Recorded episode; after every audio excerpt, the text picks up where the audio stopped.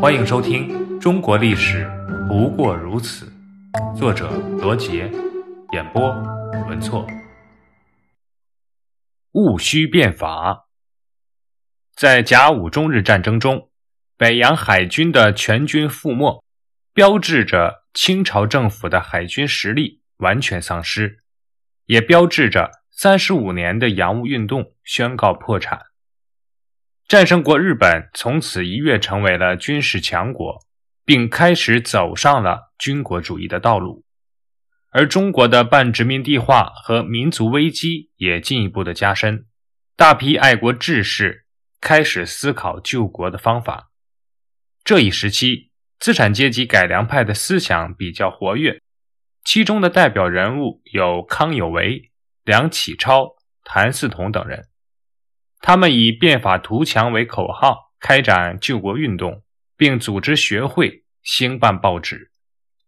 一八九五年四月，日本逼签马关条约的消息传到了北京。在康有为、梁启超等人的组织发动下，在北京应试的一千三百多名举人联名上书光绪帝，痛陈民族危亡的严峻形势，提出聚合、迁都、练兵。变法的主张，史称“公车上书”，但上书因顽固派的阻挠而没有送到光绪帝的手中。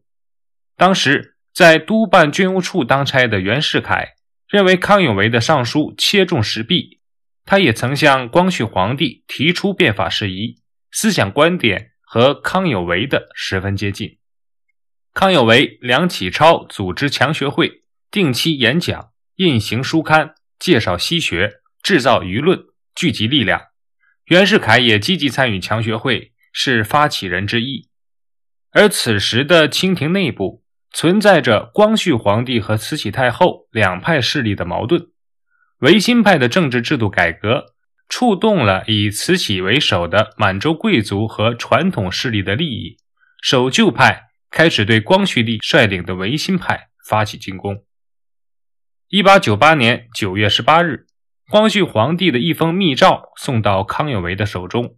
密诏中说：“朕位切不能保，何况其他？”光绪帝意识到事情将有变故，自己处在危险地位，流露出焦急心情，要派维新派筹商对策。三日后，又带出第二次密诏，令康有为如可迅速出外，不可迟延。康有为、梁启超、林旭、谭嗣同等维新派的核心人物跪送密诏，痛哭失声，誓死搭救皇帝。不得已，决定铤而走险，实行兵变，计划包围颐和园，迫使慈禧太后交权。可是，实行兵变要有兵才行，于是他们把全部的希望寄托在了袁世凯的身上。第二天。谭嗣同秘密赶到袁世凯的驻地法华寺，与袁世凯会面。袁世凯当面慷慨激昂，满口答应用兵包围颐和园，然后再囚禁或者杀掉慈禧太后的计划。这之后事情的发展，在史学界有着不同的说法。第一种说法，袁世凯是个两面派，一面答应维新派的要求，骗得光绪皇帝的信任。一面看到慈禧太后的势力强大，决定投靠守旧派。他用假话支走了谭嗣同后，乘火车回天津向荣禄告密，出卖了光绪皇帝和维新派。另一种说法认为，袁世凯告密是消极的，是慈禧太后决定发动政变在前，袁世凯告密在后。戊戌政变并非由袁世凯告密所引起，那时。慈禧太后并不知道康有为等要对她动手，而是在她已听到西太后训政，并要捉拿康有为、康广仁的消息之后，怕受到连累治罪，不得已才和盘托出。一八九八年九月二十一日凌晨，慈禧太后突然从颐和园赶回了紫禁城，直入光绪皇帝寝宫，将光绪帝囚禁于中南海瀛台，然后发布训政诏书。再次临朝训政，同时下令逮捕变法的维新派人士，并废除新法。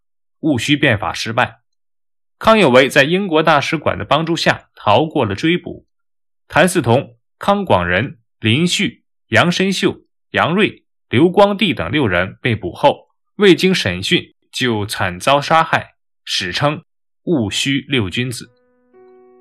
从1898年6月11日到9月21日，以康有为、谭嗣同为首的改良派，通过光绪帝推行了一系列资产阶级政治改革，主要内容是学习西方，提倡科学文化，改革政治教育制度，发展农工商业等，史称“戊戌变法”。后因维新派力量过于弱小而最终失败。